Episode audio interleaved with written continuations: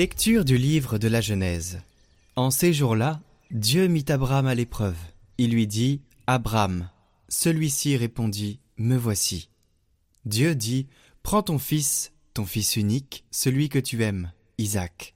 Va au pays de Moria, et là, tu l'offriras en holocauste, sur la montagne que je t'indiquerai. Abraham se leva de bon matin là son âne, et prit avec lui deux de ses serviteurs et son fils Isaac. Il fendit le bois pour l'Holocauste, et se mit en route vers l'endroit que Dieu lui avait indiqué. Le troisième jour, Abraham, levant les yeux, vit l'endroit de loin. Abraham dit à ses serviteurs, Restez ici avec l'âne. Moi et le garçon, nous irons jusque là-bas pour adorer, puis nous reviendrons vers vous. Abraham prit le bois pour l'Holocauste et le chargea sur son fils Isaac. Il prit le feu et le couteau, et tous deux s'en allèrent ensemble. Isaac dit à son père Abraham, Mon père. Eh bien, mon fils Isaac reprit, Voilà le feu et le bois, mais où est l'agneau pour l'Holocauste? Abraham répondit, Dieu saura bien trouver l'agneau pour l'Holocauste, mon fils. Et ils s'en allaient tous les deux ensemble. Ils arrivèrent à l'endroit que Dieu avait indiqué. Abraham y bâtit l'autel et disposa le bois. Puis il y a son fils Isaac, et le mit sur l'autel, par-dessus le bois. Abraham étendit la main, et saisit le couteau pour immoler son fils.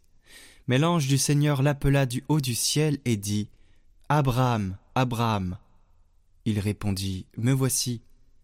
L'ange lui dit Ne porte pas la main sur le garçon, ne lui fais aucun mal.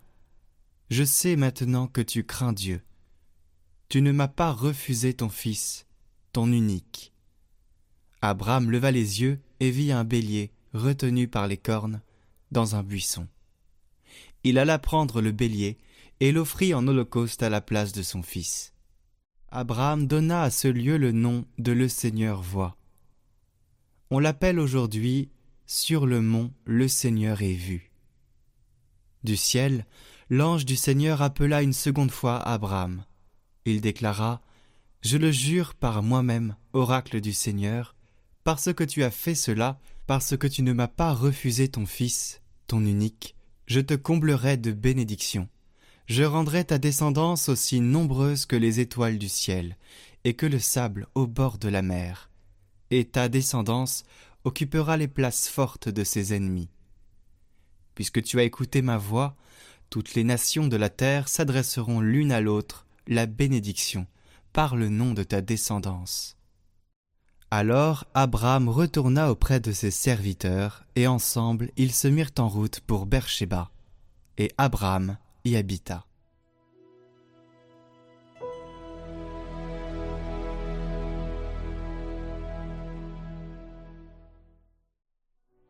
Je marcherai en présence du Seigneur sur la terre des vivants.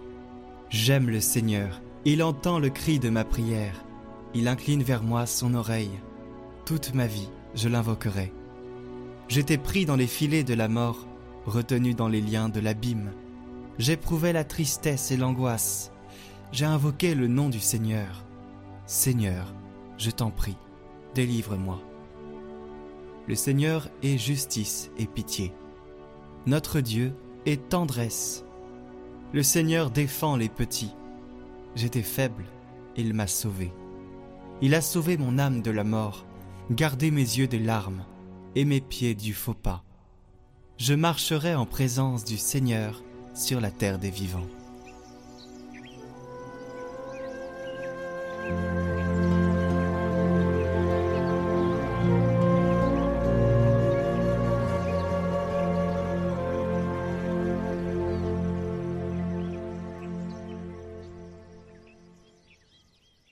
Évangile de Jésus-Christ selon Saint Matthieu. En ce temps-là, Jésus monta en barque, refit la traversée, et alla dans sa ville de Capharnaüm. Et voici qu'on lui présenta un paralysé, couché sur une civière. Voyant leur foi, Jésus dit au paralysé Confiance, mon enfant, tes péchés seront pardonnés. Et voici que certains parmi les scribes se disaient Celui-là blasphème. Mais Jésus, connaissant leurs pensées, demanda Pourquoi avez-vous des pensées mauvaises? En effet, qu'est-ce qui est le plus facile? Dire Tes péchés sont pardonnés ou bien dire Lève-toi et marche Eh bien, pour que vous sachiez que le Fils de l'homme a le pouvoir sur la terre de pardonner les péchés, Jésus s'adressa alors au paralysé. Lève-toi, prends ta civière et rentre dans ta maison. Il se leva et rentra dans sa maison. Voyant cela, les foules furent saisies de crainte et rendirent gloire à Dieu qui a donné un tel pouvoir aux hommes.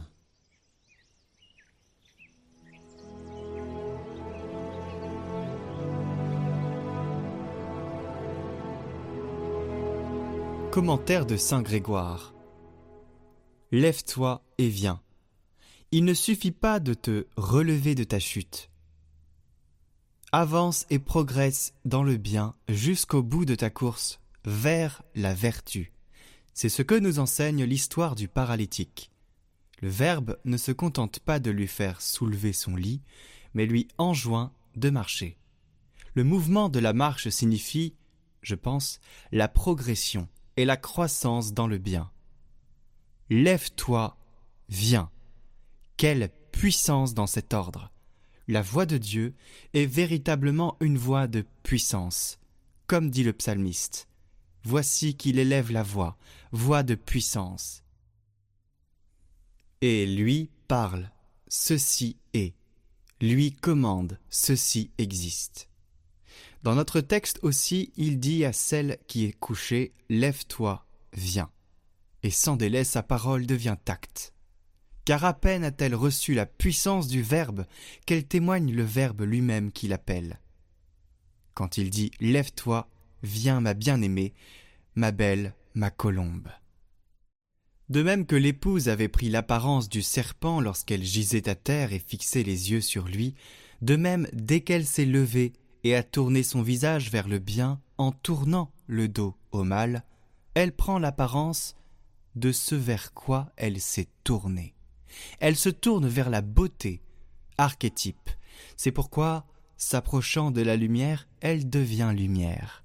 Et dans la lumière, elle réfléchit la belle forme de la colombe. Je veux dire de cette colombe dont la forme révèle la présence de l'Esprit Saint